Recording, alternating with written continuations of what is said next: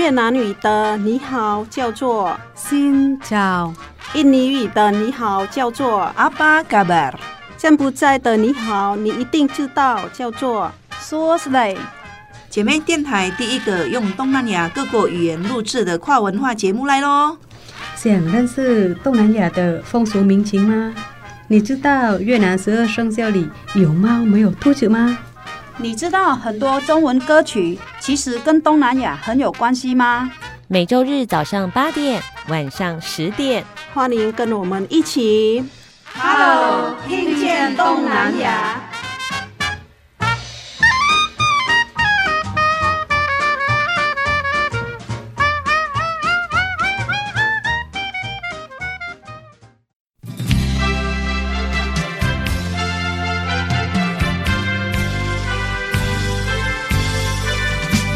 各位听众朋友，大家好，欢迎收听 Hello，听见东南亚。我是傻美翠痕，我是小魔女梁琼丹。啊、今天呢，邀请到的呢，是我们来自日本的大洞桑大洞敦史，他是一位作家，也是一位呃荞麦店的主理人。那同时呢，他也是一位三线琴的演奏家。那我要怎么介绍他呢？哦，我先跟大家提一下，曾经出了一本书，这本书呢，让大家可以认识我们所不知道的台南，叫做《游步台南》。这里面呢，有十二位艺术。家跟着十二位艺术家呢一起去行走台南，里面有一些口袋名单、口袋美食。当然呢，在里面我觉得最重要的就是人情的温度。他还说到了台南呢，基本上呢不是一个目的地而已，它是一种过日子的方式。所以你就可以感受到大洞嗓他在台湾是如何的悠游自得。听说以前大洞嗓的穿着打扮跟在台湾。是截然不同的。以前在日本是，我以前在日本每天穿西装打领带。那你现在每天是？现在每天都是穿重型的花衬衫、短裤、拖鞋。哇，落差太大了吧？那你现在在台湾穿西装可以吗？没有机会。比如说很小很小，没有机没有机会。结婚之后都没没有打领带。对，那完全。把那种台湾非常悠闲啊、嗯、轻松的生活感直接在他的生活里面。生活，在在他的书，我就看到说，短袖、短裤，然后拖鞋去市场里面都是很轻松的。但是在日本不是这样。那日本去市场是穿什么衣服？是，其实呢，在日本已经很少像台湾的传统市场一样的菜市场的。哦，真的，嗯、所以呢，你们都是去超级市场买东西？对，超级市场的。哦，嗯、是这样子的、啊。哇，这服装的部分，呃，像在日本的话，还是呃要呃打扮，呃，嗯、女生一定要化妆，嗯、但是在台湾就不一定。呃，在百货公司里面，那呃，短裤拖鞋也没有关系。对，他把我的生活都讲出来了。看到有一篇文章就是说，女生呢也不太会打扮，就是素颜上阵，而一般的人也不太在乎头发，因为呢，反正会被安全帽遮住。然后我就想说，哎、嗯，这不是我吗？完全就把我们台湾人的日常都表现出来了。所以是日本女生是都会打扮，出门一定要出门一定要化妆。然后我的呃外婆。哎，妈妈的妈妈是从呃四五岁就每天呃每天化妆，到现在九十几岁，嗯，九十几岁每天也是在化妆。不，那他都几乎没有出门的，但是还是在家里一定要早上化妆。张米正不是压力很大吗？我 天哪！对的，我们台湾人不是压力很大吗？以前在台呃日本居住跟台湾居住截然的不同，对，还是有这个生活的感觉，是节奏嗯。很不一样。嗯、我我曾经都是每天在日本，呃早上的很拥挤很拥挤的那个火车，呃就上学校，嗯、呃，但是呃这个对我来说太太难了，呢，所以我就决定就、嗯、呃就离开这个大城市，嗯。大概十三四十年前，我去冲绳哎旅游的时候，嗯，哎就找到我最喜欢的这个感感觉，幸福的感觉。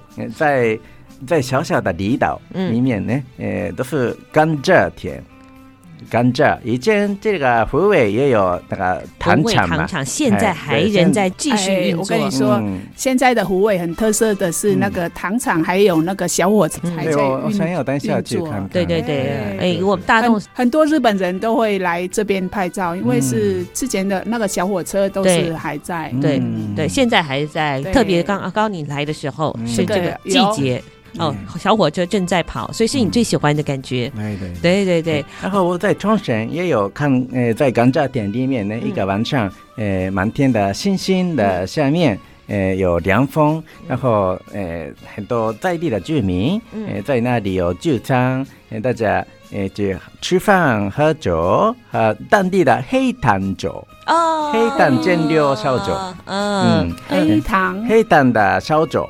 烧酒，烧酒，烧酒，烧酒，烧酒，烧酒，对对对，烧酒，黑糖蒸馏的酒。嗯嗯嗯，然后弹这个三线琴，唱歌，跳舞，嗯，我觉得非常轻松，打从心里就有这个轻松的感觉。嗯，最后回到东京，就所有的西装都已经诶收起来了。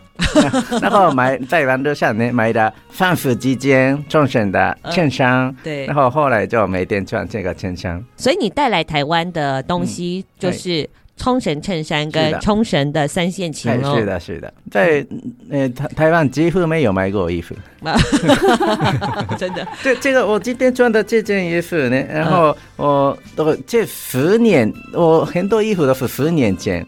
在，东京在东冲绳买的。请问冲绳衫有长的吗？几乎没有，没有。所以你三百六十五天都是穿短袖。哎，是的。哎，台南可以，可以，可以。嗯，是的。那你总是会有天气冷的时候吧？天气冷的时候就有穿穿外套，比较薄的一件外套，也是十年前买的，那我唯一的外套。好，既然讲到这边呢，我大概稍微解答了自己的疑问了。因为我们的大洞敦史大洞桑是来自东京，其实今天刚才介绍了一个身份，他是琉球的三线琴演奏家。我们一直很好奇，一个东京的男生男孩为什么会跟琉球的三线琴结缘呢？哦，好像找到解答了耶，是吗？嗯，是的。你怎么开始的？嗯，你为什么开始？哎，因为你这个身份是演奏家嘛，那。你怎么会爱上这个乐器，然后开始甚至能够熟忍的运用它？嗯，大概十三、十四年前在冲绳，我看到第一次看到这个乐器，还有听到这个表演，那在地人民的表演，呃，唱歌，我就很心里很感动。我回回到东京之后，再找一个这个乐器的教室，那我就找到一个冲绳人，呃，开的三线教室，然后就去入门。然后买了一把我的老师自己做的这个乐器，然后跟他学习三年，然后呃我就会了一些在地的民谣，那些民谣都是记录着很多很多很久很久以前的冲绳的冲绳人的生活，还有名词，还有他们的想法观念等等，所以呢。嗯，我透过这些民谣也可以更了解冲绳，也会更喜欢冲绳的文化。然后后来在学校透过这个跟台北政治大学的工作坊，就就认识台湾，然后就开始喜欢爱上台湾的，嗯，就带着这个乐器，那是搬来台湾。因为我一开一开始很喜欢冲绳，然后又来到台湾之后呢，我觉得又发现一样的感觉。嗯，但是不同的风格。怎么不同的风格？嗯，嗯，是因为就是名字还是不一样嘛。那冲绳人就是那个冲绳的有风格，那台湾有台湾的风格。台湾是怎么样的风格？嗯嗯、是呢，嗯，应该说，是呢，台湾的风格。那其实思想，比如说还有人跟人之间的呃交往的模式是很像的，很像。嗯，哎，那什么一些建筑物嘛，服务，哎，语言，哎，各种，哎，你看到的、听到的是不一样，所以我就更有兴趣。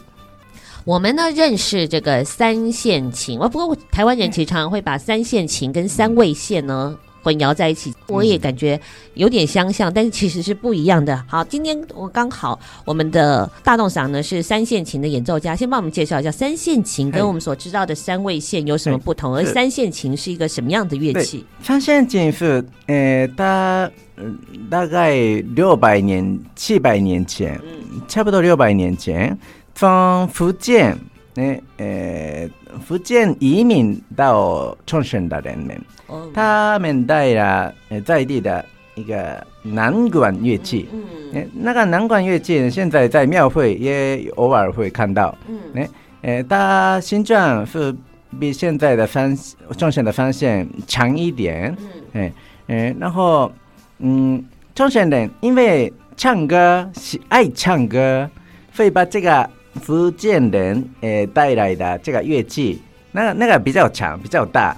会改成比较小小心的，嗯，是整个形状是类似的，嗯，然后呃就改改造成比较方便携带，呢，就是带着这样子唱歌的模方式，呃，呢形状。哦，我听说是跟还有那个你的三仙仙琴还跟越南有关系，是？对，越南也有关系，因为呢，它的蛇，它也使用是它的骨是蛇皮，蛮蛇的。那很粗的大蟒蛇的蛇大蟒蛇。的，嗯，那是冲绳没有蟒蛇，冲绳没有蟒蛇，所以呢，一开始的时候都是使用从越南来进口的，来的，哎，进口的蟒蛇皮，嗯，到现在都一样。哦，这蟒蛇的皮作为它的这个，哎，所以听起来的音质也会跟一般的音质不一样，因为我知道有丝质的嘛，就布的，对不对？还有这个蛇皮的，所以它所。呃，乐音就不同，还还有木头的材质也很重要。嗯，那木头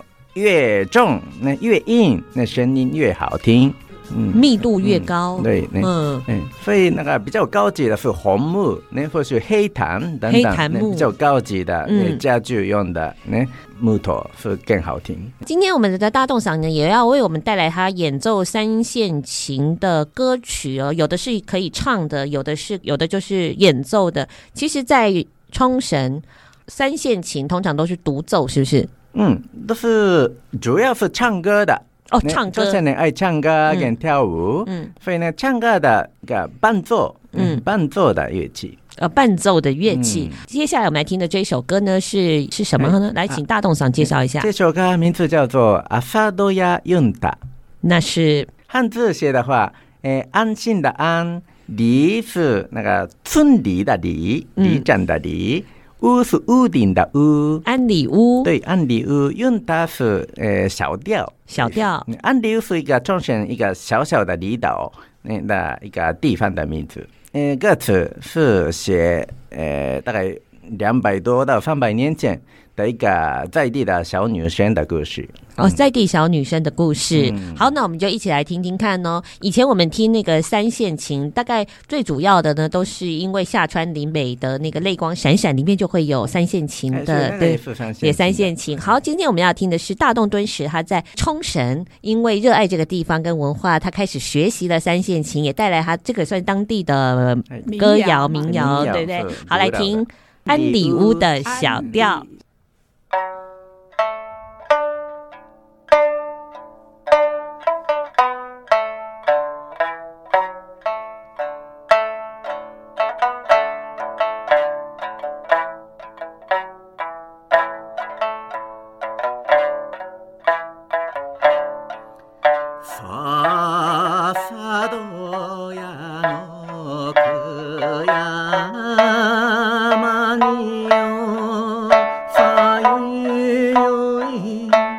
んちらさまりばしよまたはりのすんだらかぬしゃまよ。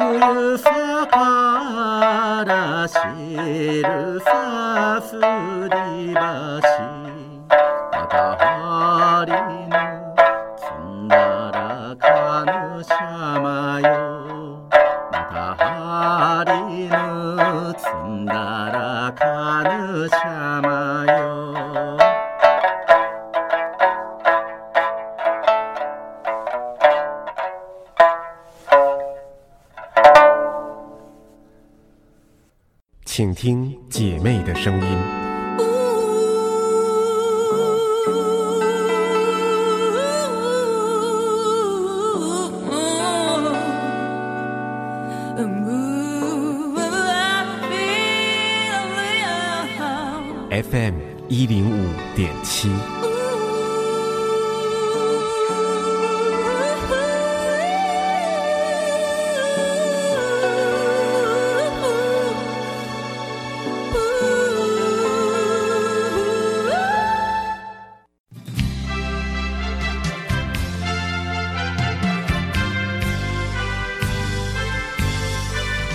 你所收听的节目是 Hello，听见东南亚。今天呢，我们邀请到的呢是具有多重身份的来自日本、热爱台湾的大洞敦史先生。好呢，他呢是一位翻译家，是一位作家。那同时呢，他也开过一家荞麦面店。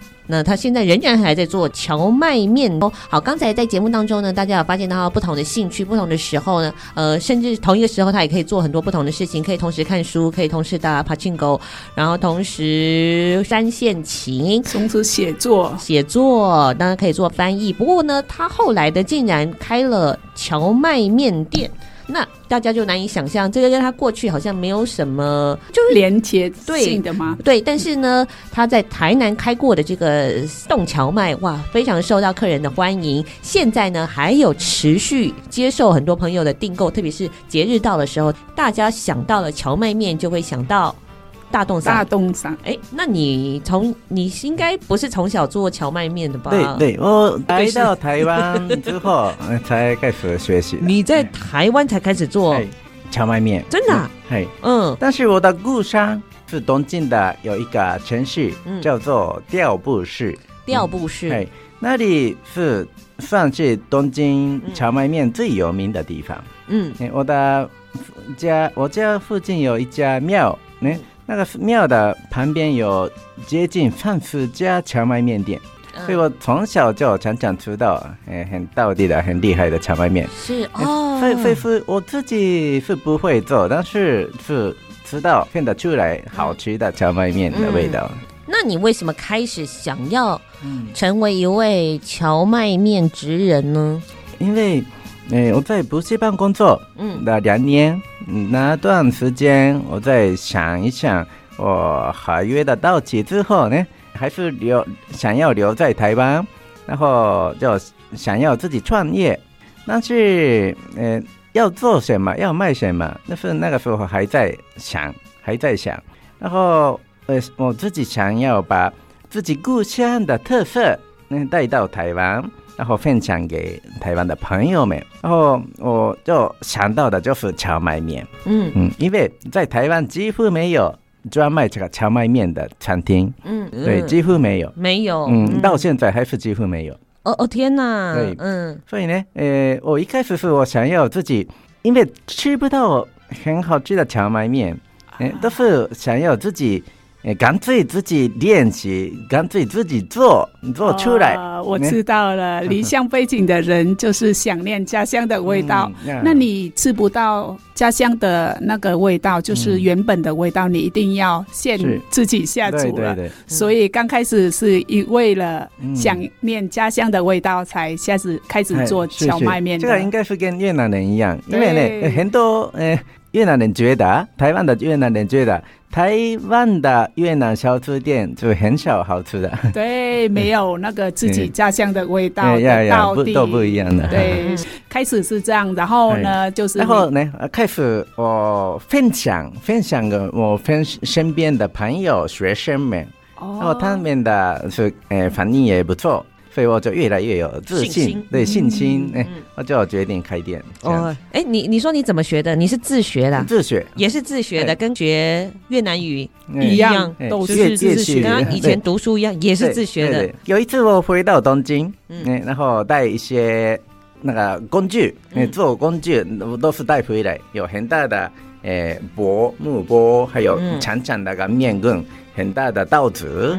那这样子一些专门的工具带来之后呢，呃，还在那个时候还在补习班，呃，上班下班九点半呢之后一个人生活呢，自己做，诶三到五人份的荞麦面，然后吃完就要趁着新鲜要吃完，嗯、所以睡觉之前吃了五人份的荞麦面，就每天持续两三个月，那我的体重越来越。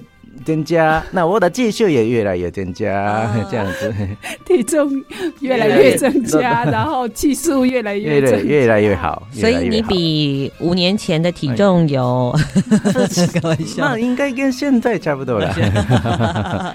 因为呢，呃，后来我呃练习荞麦面的时候就胖了五六公斤，嗯、然后后来开店的时候就瘦了几公斤。嗯那我请问一下，日本差不多是荞麦面算是一种年节食物吗？还是说这个很普遍的小吃？嗯、像呢，呃，在台湾是台湾人印象中的日本料理，比如说握寿司、寿喜烧、呃，天妇罗，呃，等等，有很多种。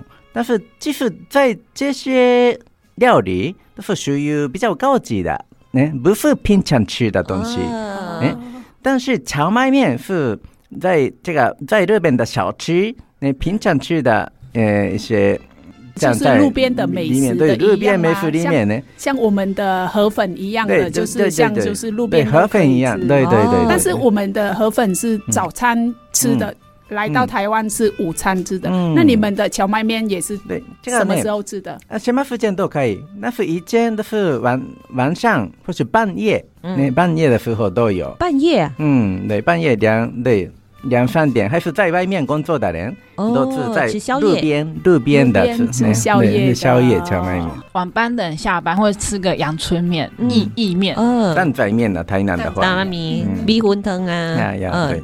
好像在除夕的时候，你们的除夕是日本的。十二月三十一号的晚上呢，呃，除所有的所有的日本人呢，都是跟家人一起吃荞麦面，这是一个日本的年夜年夜年夜饭，荞麦面也是年夜饭，过年在吃的。这有三个含义的，是三种含义。第一个是说吧。那荞麦的日语是 soba，嗯，然后 soba 这个音有另外一个意思一样，什么意思啊？另外一个意思是身边、旁边，嗯。的意思，是身边就是 soba，身边，对，身边，你的身边，我的身边，所以那个家人跟家人一起吃 soba 的意思就是，希望明年。大家明年也是大家在一起，一起可以在一起的意思。哦，是一种团聚，嗯的期待的意思。大家明年还要继续在一起，收吧，收吧。对，哦。然后第二个意思是，说吧，它跟面粉做的面是不一样。嗯，它很容易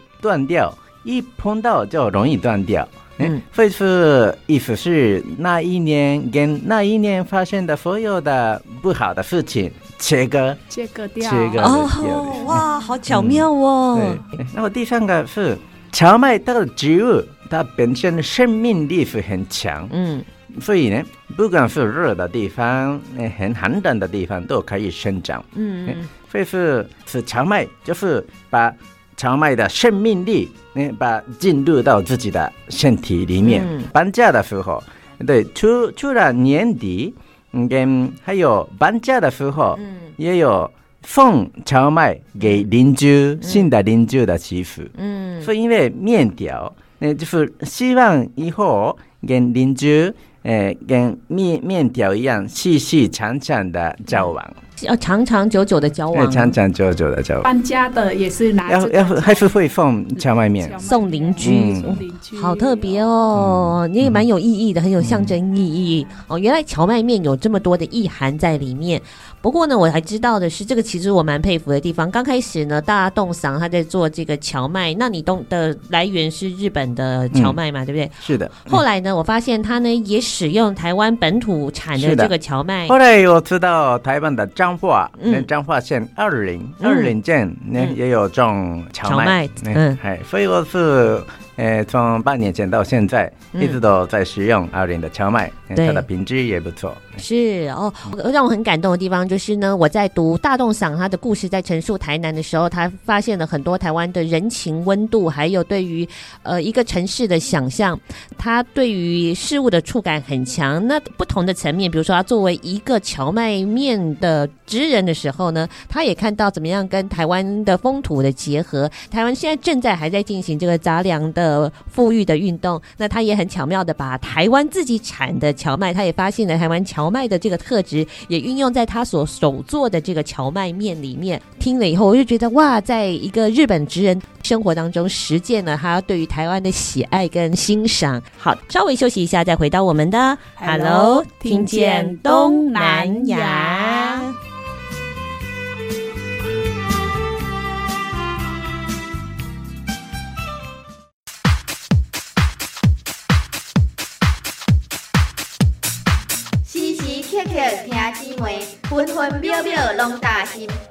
电台调频一点五点七。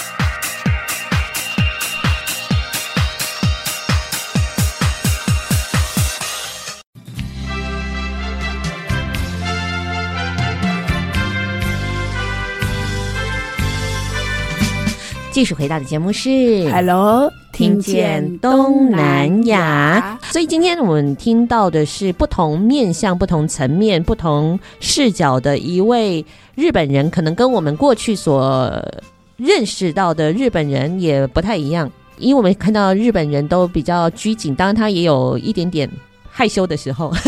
听说他在家里没有讲那么多话，都是太太在讲话的。上家教。呃，家教的时候是也会一直讲啊，也要一直讲嘛，对不对？家教休息啊。哦，我懂，这跟我工作一样。我其实平常很少讲话，广播上因为讲太多了。他就是在家里跟书讲话啊，对对对对，跟跟小动物讲话，是不是？从小就这样子。你小时候是独生子？对，小时候没有兄弟姐妹，嗯，但是有养过很多。小小的，呃呃，昆虫或是鱼，呃，或是小动物，呢，我就跟他们讲讲，呃，在心里聊天沟通。那你们、你们的、你们两个开荞麦面的时候，嗯，很少讲话的两个人，那怎么吵架呢？那还是。基本上是一起努力呢，一起诶那个学力，诶哎，那是嘛有时候嘛想法理念诶做法，呢因为有些不一样的地方，那就有些摩擦。还是要经过很多的沟通之后，要克服。这个呢，其实很多的夫妻档都会希望一起工作嘛，觉得说，那我们现在正在创业啊，然后你你跟我们本来就是夫妻一心，应该要一起打拼才对。其实不管是不是新住民或者台湾本地人也是一样，但是当然新住民他因为来到台湾的话，常常也会被要求一起参与老公或老婆、老公跟老婆的工作之类，你一定是要帮忙。应该是不管是新住民。还是不是新住民，两个夫妻一起工作是一一件非常的很困难的事情。你有没有觉得这样？哎，对，就是不容易。嗯，但是吧，看个性的，看个性，然后想法呢，呃，两个人的想法、理念、做法，呃，工作性质也呃有关的。比如说，啊，这个我在台北有一对夫日本夫妻，两呃夫妻都是日本人，他们都是写书，然后。采访记者的，呢、嗯，然后他们两个人都每次都配合的很好。啊，一个写一个摄影之类的，哎，对对，两个人都有，嗯，负责写的还是摄影的，嗯、然后已经他们在台湾二十几年了，嗯，但是到现在都是呢，他们工作都是哎一起协力配合的很好，哦，但是呢，如果要开餐饮的话。就比较难一点的。哦，餐饮真的很难。餐饮的摩擦是非常难的。明珍，你有没有觉得这样？餐饮业通常是跟客人的互动，然后两个夫妻的感觉。所以那时候我们是开烤肉店，我觉得是开餐厅是很累的。对客人以外，还两个夫妻以外，回家你还要面对了很多的事情，所以摩擦会很多。我刚刚就跟他们分享啊，就是以前我最喜欢去的一家烤鸭店。那个烤鸭店除了东西好吃之外，就是气氛很火爆。如果烤鸭店那天休息，一定就是他们吵架了。虽然很好吃，但是最后那家烤鸭店还是关门了。我们猜测的原因是他们两个分道扬镳，终于不用再忍受你了。夫妻要一起共事，其实因为会有很多呃在一起的时间摩擦，当然也会比较多。那当然，因为工作跟私生活，就是下班以后的生活，还是要继续黏在一起。嗯，所以你要如何区分？这个分也会有一点点的辛苦啦，所以呢，大洞赏呢，他还是继续做着喜欢的工作。那我们的太太呢，还是继续开发他自己另外喜欢的空间。诶，我觉得这安排也蛮好的诶。嗯，所以呢，今天他们两个虽然一起来，但是呢，米珍其实不知道今天要干嘛。哎、欸，我们一下火车，他说要去虎尾，嗯，我说是去看花嘛，嗯嗯嗯，那是田尾，田尾，因为我我也不知道他安排什么，嗯。所以她今天只知道要来电台，她完全给老公很大的空间，嗯，你要去哪里都可以，完全不知道，对，挺好的。生活当中会充满着很多的惊喜。好，不过在节目的最后呢，我觉得蛮有意思的地方就是，大家看到我们大动嗓哦，他的人生，他虽然还还是蛮年轻的，好像还不到四十岁嘛，对不对？嗯，他的生活已经有很多很很丰富的经历跟体会了，那也让很多的听众朋友觉得应该是印象深刻，甚至也会有很多。可以值得效仿的精神呢、啊，不断的在每一个呃身份当中自由的悠游，然后也很勇敢，也很好奇的去尝试他想要尝试的东西。所以你生活在台湾这十应该有十满十一年了，哦，十一年了。你的心得是什么？我经历这十年的经验来说，呃的一个我的心得是，每一个人应该有三种。不同的兴趣，一个是语言，嗯、语言，嗯然后另外一个是表演，然后第三种是制造一个东西。嗯，这三种，每一个不同的兴趣，嗯，每应该每一个人都有，嗯，这三种兴趣。这三种兴趣，比如说我的话呢，语言就是那个华语，嗯，中文，嗯，然后。第二个还有越南语，越南语啊，对越南不，这个还还没了，还还还正在正在学习，还没学好。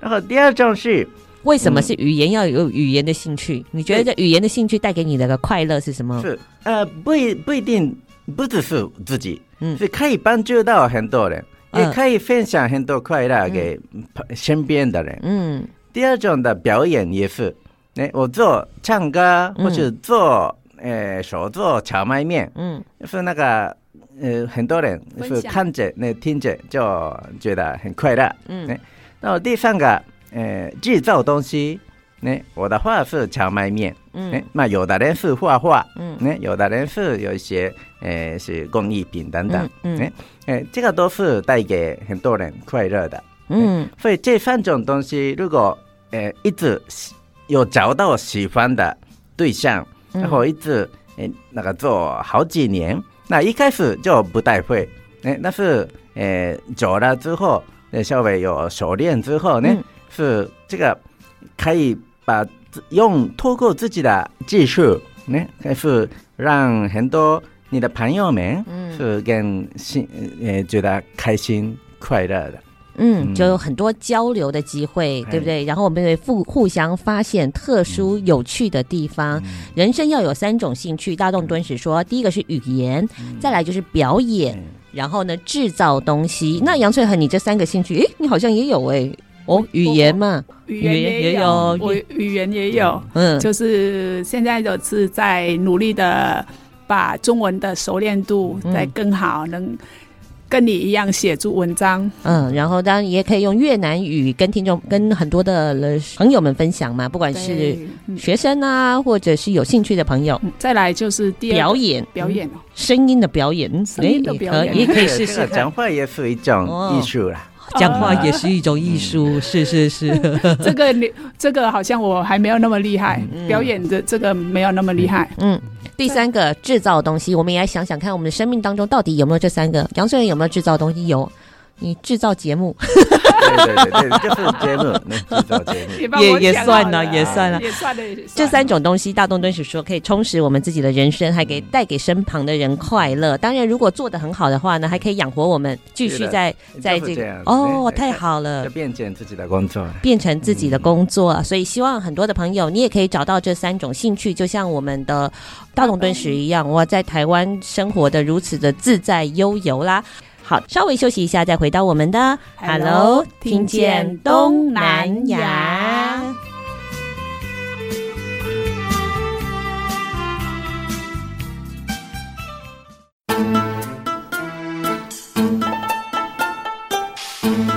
查某耐巧，无人敢介绍。电台 FM 一零五点七。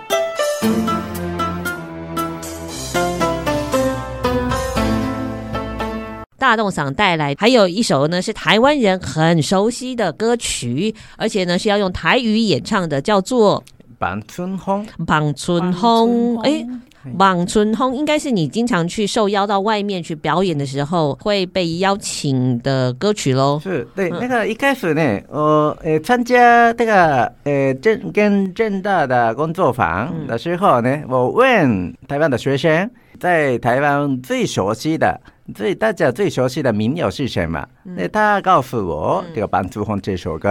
嗯、后来我就自己查一些台湾古老的民谣，一首一九三零年代，那是那个一些在透过这个唱片很流行的歌，嗯、比如说《乌鸦会》《乌鸦会》呢，或是《月夜愁》呃，《四季红》呃，《望春风》等等。然后我也发现那些旋律、旋律跟三线的这个音色。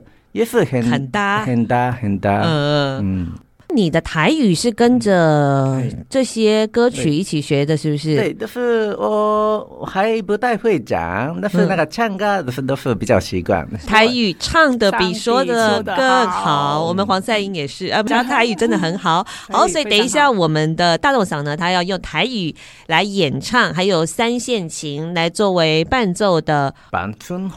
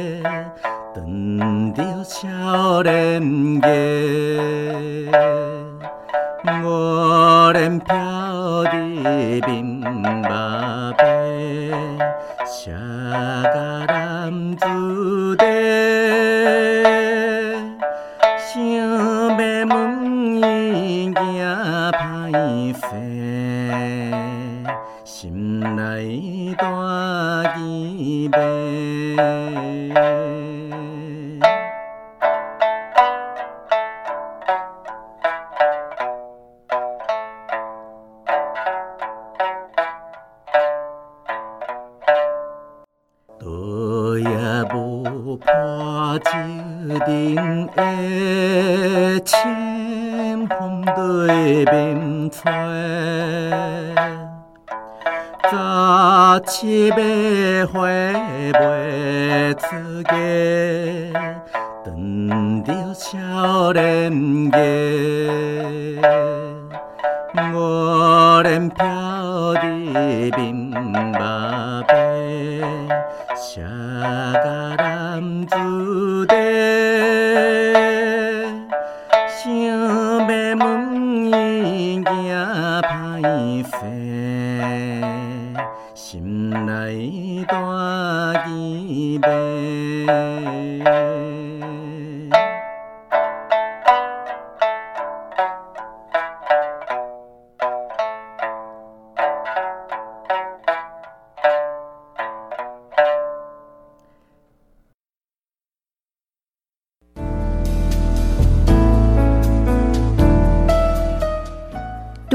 自己一点姐妹电台 fm 一零五点七。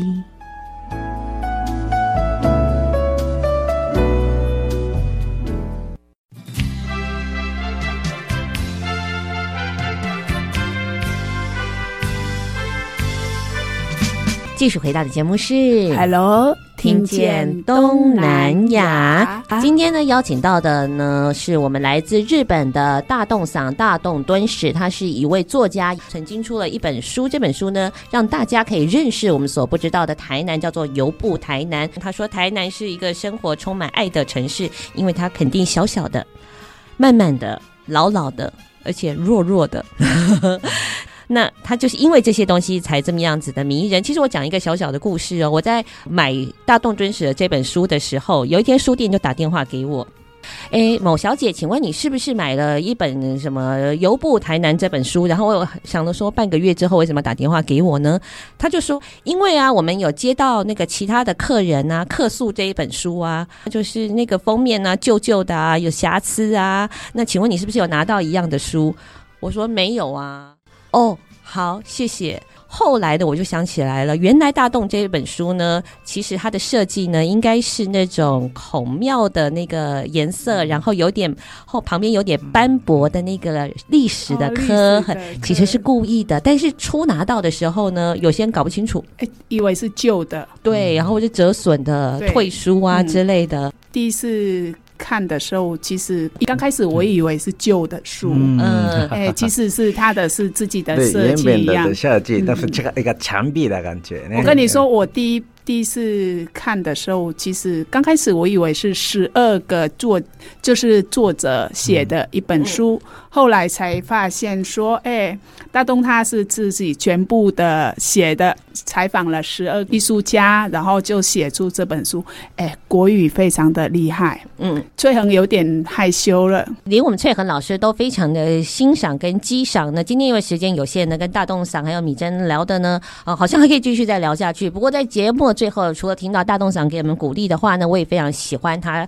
在陈述观光，解释“观光”这个字，让我非常的心有所感。好，大洞长用观光来跟我们做一个结语。你看到的观光是什么样？如何的生活在台湾呢？观光这个词在日本、在台湾是常常看到，嗯，但是日本人都不知道这个“观”的意思是什么。嗯，然后呢，呃，有一次我有在书里面有看到一句话，“观”代表。在地人的智慧，嗯，生活的智慧。以前，呃，交通不方便的时代，那是再怎么贫穷的家庭，嗯，呃，在这么偏向的人，嗯，还是一生中一次要去远方旅行，嗯，然后呢，他的目的就是学习，嗯，去不同的地方，去异乡的人在。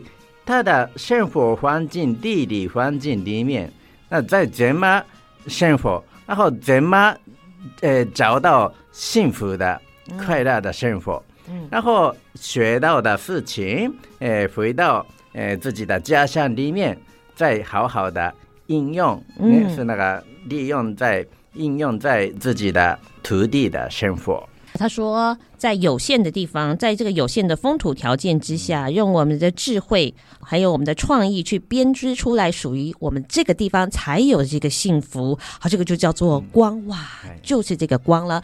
所以呢，我们也可以用我们自己的眼光去创造属于这个地方的光，或者是用我们这样子的视角去看到不同地方属于这个地方的光，你就不用到处去旅行了，因为真正的视角就已经带你到了更深入的一个地方了。好。看世界的眼光，其实就是你旅行的一种方式。好，今天谢谢我们嗯大洞嗓来到了节目当中。我只会一句日文，是我妈妈教我的。幸せですか？是这样吗？はい、幸せです。啊，就是那个幸福吗？你幸福吗？幸せですか？ですか？か就是疑问，疑问，问人家的时候加一个か，跟中文的吗一样。哦，幸せです，哦，是很幸福的。幸せです，幸せです，很幸福。我妈妈教我这一句，是我唯一记得的，因为她说她跟我的舅妈一起学起来了。哦，我就发现了，在她的身上。 就充满着幸福的光，希望我们大家呢，也在我们自己的生活所在呢，或者是你行经的所在呢，找到这个幸福了。好，今天谢谢我们大洞桑来到节目当中，也谢谢米珍，谢谢。那我们听见东南亚就下次见喽，拜拜，拜拜，下次见。 日文的下次见叫做さよなら。さよなら。またやさい是冲绳话。またやさい。またやさい。有有有，没错。